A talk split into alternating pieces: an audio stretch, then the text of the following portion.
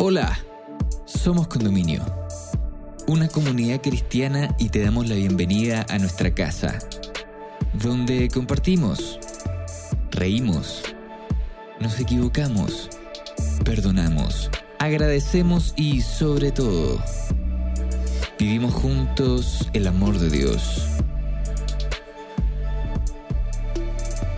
Llegamos a ti con nuestra nueva serie Comenzar de nuevo, presentándote el capítulo Nuevas Instrucciones, donde Andrés Rojas, amigo de nuestra casa, nos invita a meditar sobre cómo Jesús vino a entregarnos su mensaje de amor hacia Él y las personas. ¿Cómo podemos entender de forma clara aquellos mandamientos escritos en la Biblia? ¿Y qué impacto puede tener estos mandamientos en nuestra vida? Te invitamos a escucharlo y esperamos puedas encontrar muchas respuestas a estas preguntas en este episodio. Bienvenida, bienvenido. Hola amigos, ¿cómo están? Espero que muy bien. Eh, desde el lugar de donde estén viendo, eh, bendiciones para cada uno de ustedes. Junto con saludarlos, quiero comentarles que mm, este es el primer capítulo de una nueva serie de temas que tenemos aquí en, Somos Condominio y que hemos querido titular Comenzar de nuevo.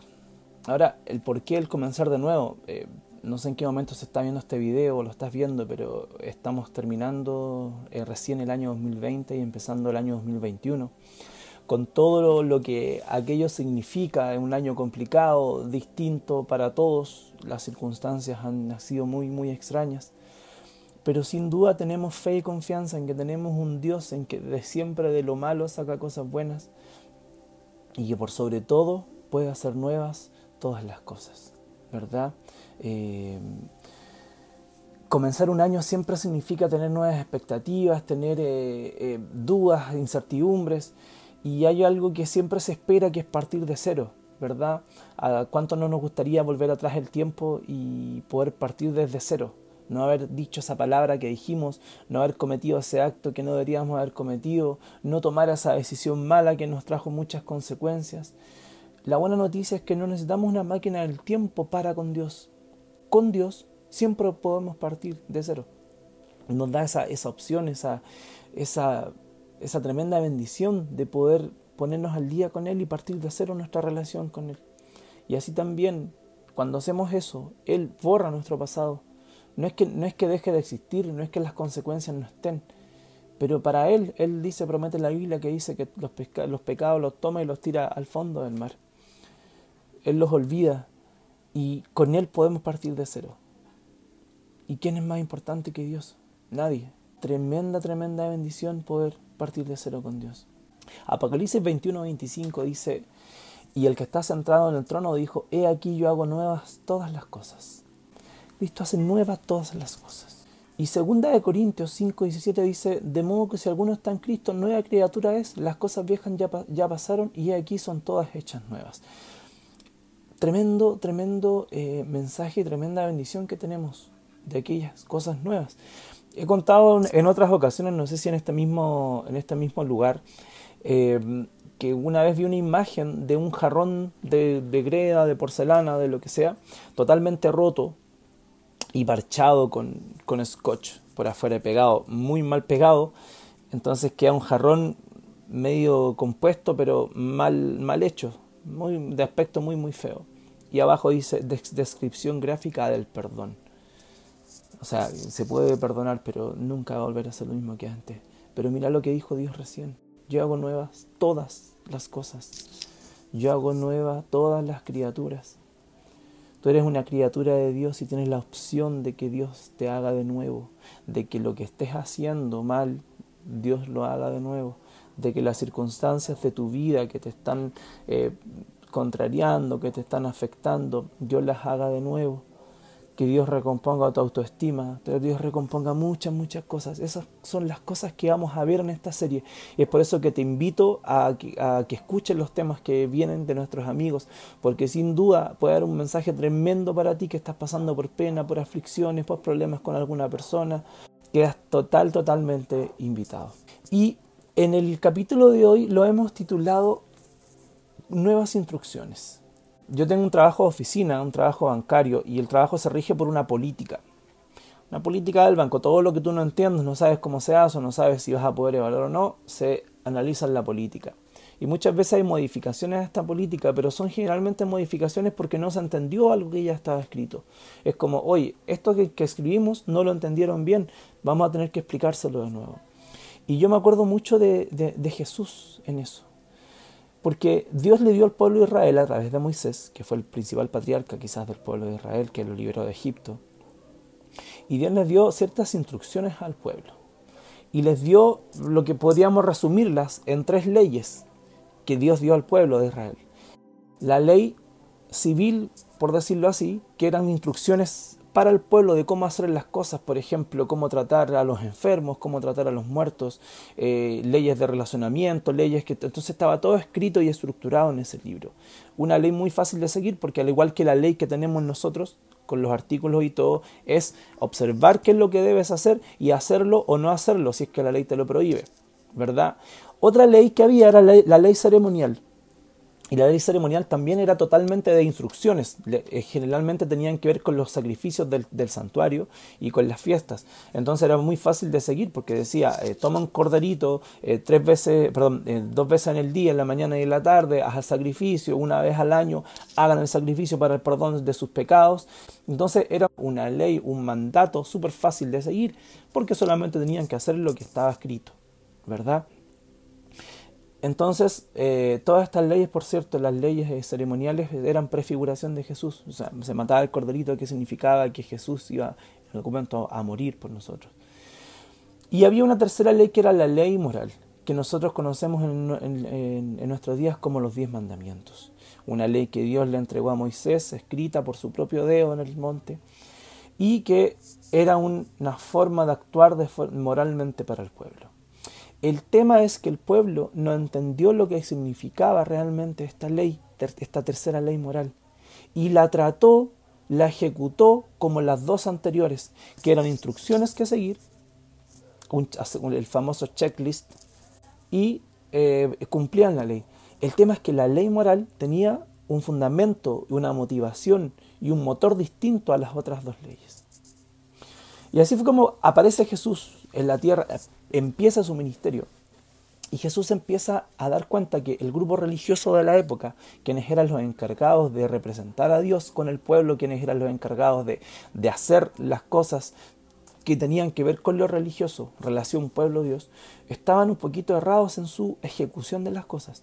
Y es así como muchos textos, vamos a leer alguno, eh, Mateo 23 del 1 al 5 les dice, ay de vosotros escribas y fariseos hipócritas, porque limpiáis lo, de fuera del, del, vaso y del plato, pero por dentro están llenos de robo y de injusticia. Fariseo ciego, limpia primero lo que está dentro de tu vaso y del plato para que también lo de afuera sea limpio. Hay de ustedes escribas y fariseos y hipócritas, porque son semejantes a, sepulcros blanqueados, que por fuera la verdad se muestran hermosos, pero por dentro están llenos de huesos de muertos y de toda inmundicia. Así también ustedes por fuera eh, muestran la verdad y se muestran justos a los hombres, pero por dentro están llenos de hipocresía y de iniquidad. Al parecer los representantes de, de Dios con el pueblo eh, cargaban al pueblo con ciertas cosas, con ciertas normas, con ciertas situaciones y ellos por dentro no las cumplían. Se presentaban como los perfectos hijos de Dios delante del pueblo, pero su corazón en verdad no estaba tan limpio.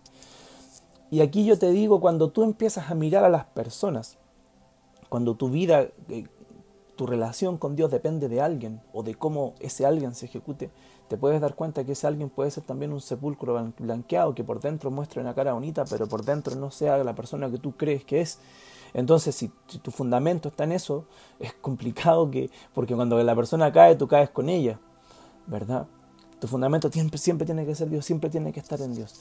Y, Jesús fue en contra de, de ellos, pero muchas veces les dijo, los maestros de la ley y los fariseos enseñan con autoridad que viene de Moisés. Los validó en ese sentido. Por lo tanto, obedezcanlo ustedes y hagan todo lo que les digan. Ojo, lo que decían ellos, eso, eso es, lo, eso es lo, lo, extraño de esta circunstancia, porque lo que ellos decían hacer estaba bien, eran cosas que estaban escritas. Si yo te digo ahora cumple los diez mandamientos, eso está bien, porque Dios lo mandó, son mandamientos de Dios. Ahora el tema es cómo te explico que los cumplas, o cuál es el motor, o para qué sirven. Esas son dos cosas totalmente distintas. Mira lo que dice el versículo, esto está en Mateo 23, lo voy a leer el versículo 3 ahora. Por lo tanto, obedezcan ustedes y hagan todo lo que les digan, pero no sigan su ejemplo, porque ellos dicen una cosa y hacen otra. Atan cargas tan pesadas que es imposible soportarlas y las echan sobre los hombros de los demás, mientras que ellos mismos no quieren tocarlas ni siquiera con un dedo. O sea, les dicen, hagan esto, hagan esto, hagan esto otro, hagan esto otro, y ellos no hacen eso. Versículo 5, todo lo que hacen para que la gente los vea es, es, para que la gente los vea. Les gusta hallar en la frente, en los brazos, porciones de las escrituras escritas en tiritas y ponerse con ropas grandes. Quieren tener los mejores lugares en las comidas y los mejores asientos de honor en las sinagogas y desean que la gente los salude con respeto por la calle y que los llame maestros. Pero ustedes no deben pretender que la gente los llame maestros, porque todos ustedes son hermanos y solamente tienen un maestro. Jesús les dice de una forma que ellos son altaneros, que tienen la verdad, que lo que dicen es verdad, pero que no imiten lo que hacen. Y les dice, sean, sean ustedes humildes, sean ustedes humildes. Porque Dios no mira lo que está para afuera, lo que se proyecta, Dios mira lo que está en el corazón. Primera Samuel 16.7 dice, pero el Señor dijo a Samuel, no mire su apariencia, ni lo alto de su estatura, porque lo he desechado, pues Dios ve no como el hombre ve, pues Dios mira la eh, pues el hombre mira la apariencia exterior, pero el Señor mira el corazón. Esto lo dice Dios en relación a la comparación de David con, con Samuel cuando estaban escogiendo un rey para Israel. Dios mira lo que hay en el corazón de las personas. Por eso Jesús dice, no, no sean como ellos, hagan lo que le dicen, pero no sean como ellos, ustedes sean de verdad, sean de verdad eh, buenos o sean de verdad malos, pero sean auténticos. Y en ese sentido, Jesús cambia la forma de relacionarse del pueblo con Dios. Porque si no el pueblo, si hacía lo que los fariseos le decían, iba a ser un pueblo totalmente frustrado que no iban a poder cumplir. Hay unos estándares de, calidad, aquellos que trabajan en el área de calidad, que eran incumplibles. Eh, la forma en la que se enseñaba, en cómo se, relacionaba el hombre con Dios, era una forma súper, eh, totalmente desmotivadora. Ahora Jesús también em, explicó cosas y añadió cosas, por eso se llaman nuevas instrucciones, porque sin quitarle nada Jesús a la ley, eh, sin quitarle nada a las instrucciones dadas por Dios anteriormente, dio nuevas instrucciones. Y antes de pasar a esto, les hablé yo de, las leyes eh, eh, morales, y, morales y las otras leyes ceremoniales y, civiles. Y el problema es que las dos primeras eran, como le dicen, un checklist. Entonces eh, los fariseos trataban las últimas también como un checklist. El problema es que, no sé si han escuchado el concepto de que la ley es un espejo. La ley de Dios moral es un espejo. ¿Para qué sirve? Para mirar mi condición. Yo tomo un espejo y veo si tengo la cara sucia o, si veo, o veo si la tengo limpia. La ley es lo mismo, Dios quiere que tome la ley, que la mires y veas si tienes, estás sucio, limpio según esa ley. Pero es un punto de comparación, no es un checklist que cumplir. Dios espera que la cumplas, sí, porque espera que cuando te mires al espejo tengas la cara limpia. Ahora el motor por el cómo la cumplo es lo que vamos a revisar ahora. Los invito. Esta ley que vino, que muchos dicen que Jesús modificó, Jesús no la modificó. De hecho lo dice Mateo 5:17, no piensen que he venido a cambiar la ley o los profetas, porque no he venido a cambiarla, sino que he venido a cumplirla, a cumplir la ley que había antes. Esto, es esto era un, un, problema para muchos, este, este, versículo, porque todos los que dicen que la ley, los diez mandamientos fueron cambiados, están totalmente equivocados, porque esta ley, estos mandamientos jamás fueron cambiados. De hecho, Jesús aquí lo, lo dice. Y como le dije, Jesús agrega nuevas instrucciones. Leo Mateo 5, 21 al 24. Dice, ¿oíste que fue dicho a los antiguos no matarás y cualquiera que matare será culpable de juicio? Y efectivamente la ley dice no matarás. Pero yo les, yo les digo que cualquiera que se enoje contra su hermano será culpable de juicio, y cualquiera que diga necio a su hermano o tonto en estos tiempos será culpable ante el concilio, y cualquiera que diga fatuo quedará expuesto al infierno y al fuego. Por lo tanto, si traes ofrenda al altar y allí te acuerdas que tu hermano tiene algo contra ti, deja tu ofrenda en el altar y ande reconcíliate primero con tu hermano. Y entonces ven y presenta tu ofrenda.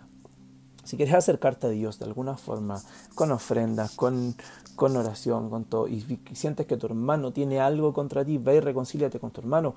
Ah, pero si mi hermano tiene algo contra mí, es problema de mi hermano, yo no tengo nada que ver con eso. ¿Por qué tendría que yo, si él está enojado conmigo, por qué tendría que yo acercarme a él? ¿Por qué tendría que yo ir a, arreglarme con él si él está enojado conmigo? La cultura social te dice eso, pero Dios te dice una cosa totalmente distinta. Dios te dice, si alguien tiene algo contra ti, anda. Oye, pero no es mi responsabilidad. No, sí, anda. Anda. Arréglate con tu hermano.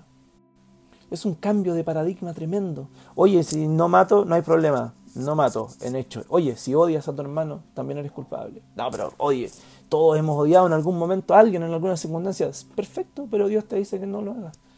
Que no lo odies. El odio también es malo también es, importante no, no, odiar. El adulterio, si yo voy, si yo voy y, cometo adulterio del acto físico y tangible, soy culpable. Mira lo que dice Mateo 5, 27 y 28. ¿Oíste que fue dicho no cometerás adulterio? Pero yo digo que cualquiera que mire a una mujer para codiciarla ya adulteró con ella en su corazón. ¡Guau! ¡Qué difícil! Entonces, cumplir con la ley están haciendo lo mismo que decían los fariseos, están poniéndonos cargas extras en nuestros hombros que son difíciles, son imposibles de, cumplir. Si lo miras así, puede ser, pero cuando yo te voy hable del motor de cómo cumplir estas cosas, y cuando yo te hable de lo que hizo Dios por ti, vas a cambiar tu perspectiva completamente. En relación al día sábado, el día sábado es el más cuestionado de los mandamientos, es el menos respetado por todos. No hay ningún texto de la Biblia que lo cambie ni que lo modifique. Sin embargo, nadie lo respeta. No sé por qué. No sé de qué forma se cambió cuando las Biblias todas dicen que guardarás el día de reposo para santificarlo. Y es tan importante como no matar, como no cometer adulterio, como no eh, codiciar, como no hacer todas las cosas que salen en los diez mandamientos, como respetar a, nuestra padre y a, nuestra madre. Pero el día sábado no, no, no se toma en cuenta. Y Jesús fue criticado por hacer cosas en día sábado y fue criticado por, entre comillas, y, quizás de no guardar el sábado cuando no fue así. Dice eh, Lucas 4:16, vino a Nazaret donde, sabía, donde había crecido y el día de reposo entró a la sinagoga conforme a la costumbre y se levantó a leer. Jesús guardó el sábado, siempre lo hizo. Sus discípulos guardaban el sábado. Pablo, que continuó todo, también guardó el sábado.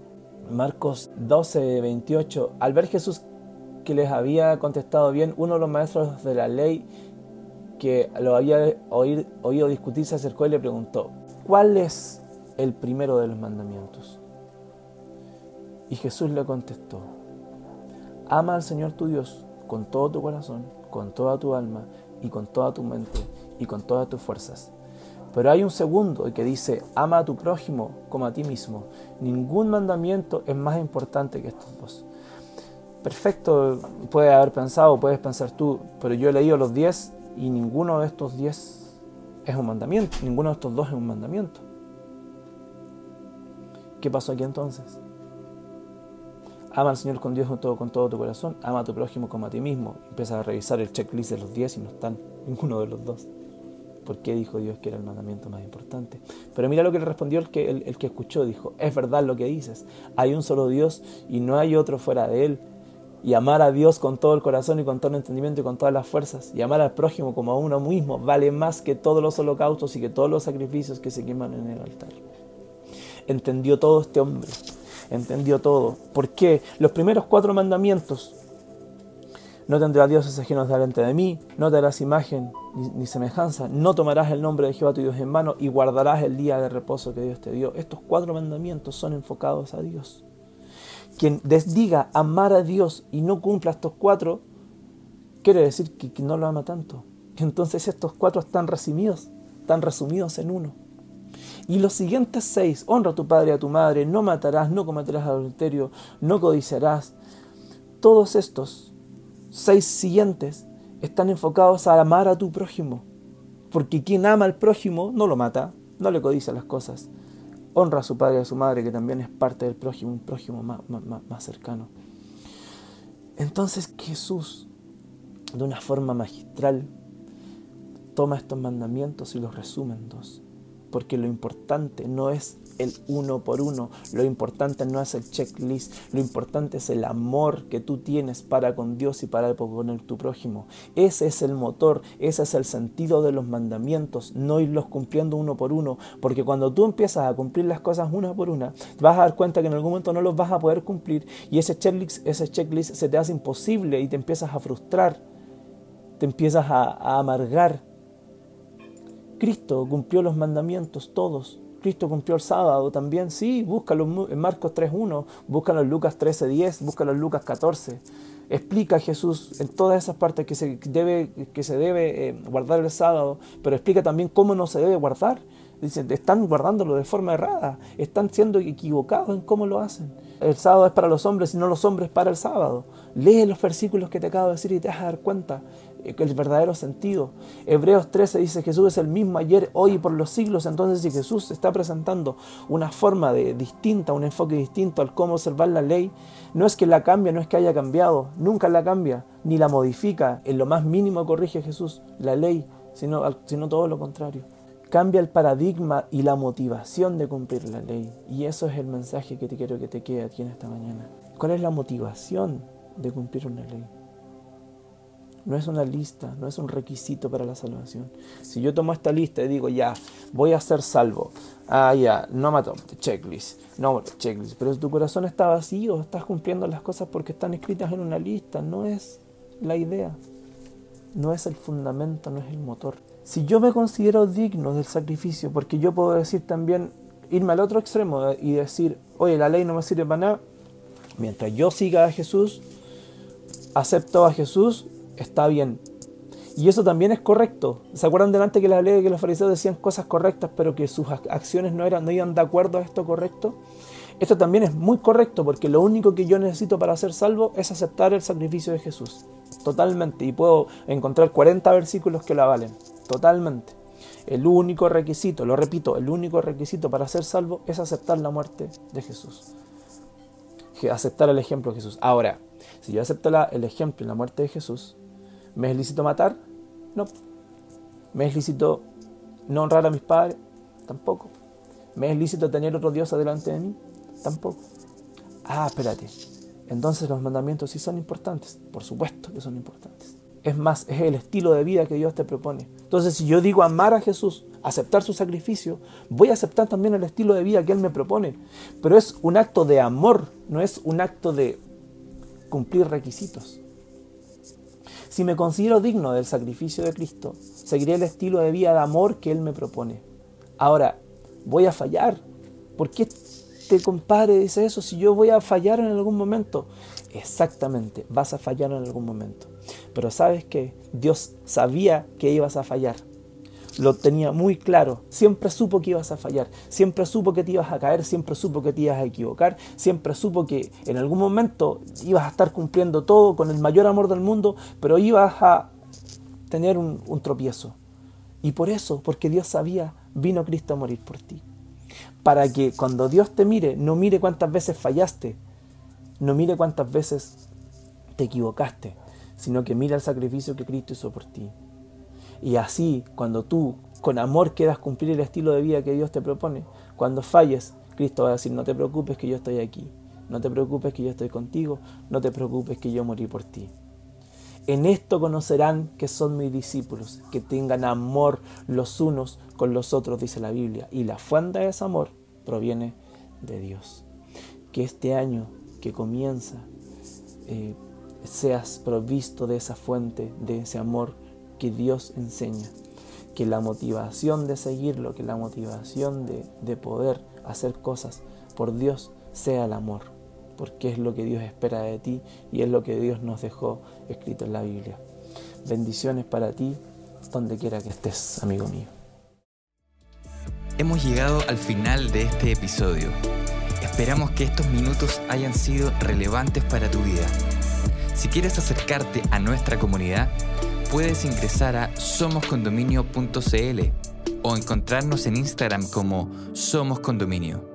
Para nosotros sería un tremendo honor poder conectar contigo. Sigue sintonizando para más episodios y gracias por estar con nosotros.